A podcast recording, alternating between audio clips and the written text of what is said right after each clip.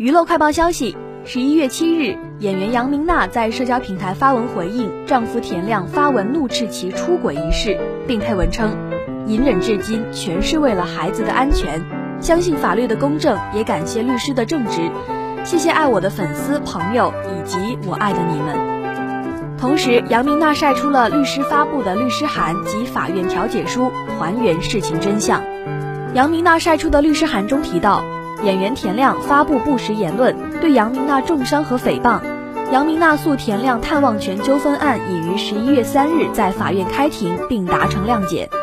记者了解到，杨明娜与田亮二零一七年登记结婚，婚后育有一子，但因夫妻感情不和，两人已经于今年七月七日签订离婚协议，解除婚姻关系，孩子抚养权归男方。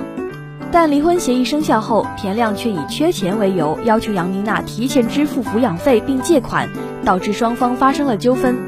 但是田亮在明知签署调解的情况下，仍发布不实言论，捏造事实，制造杨明娜输了官司的言论，并恶意抹黑，重伤杨明娜。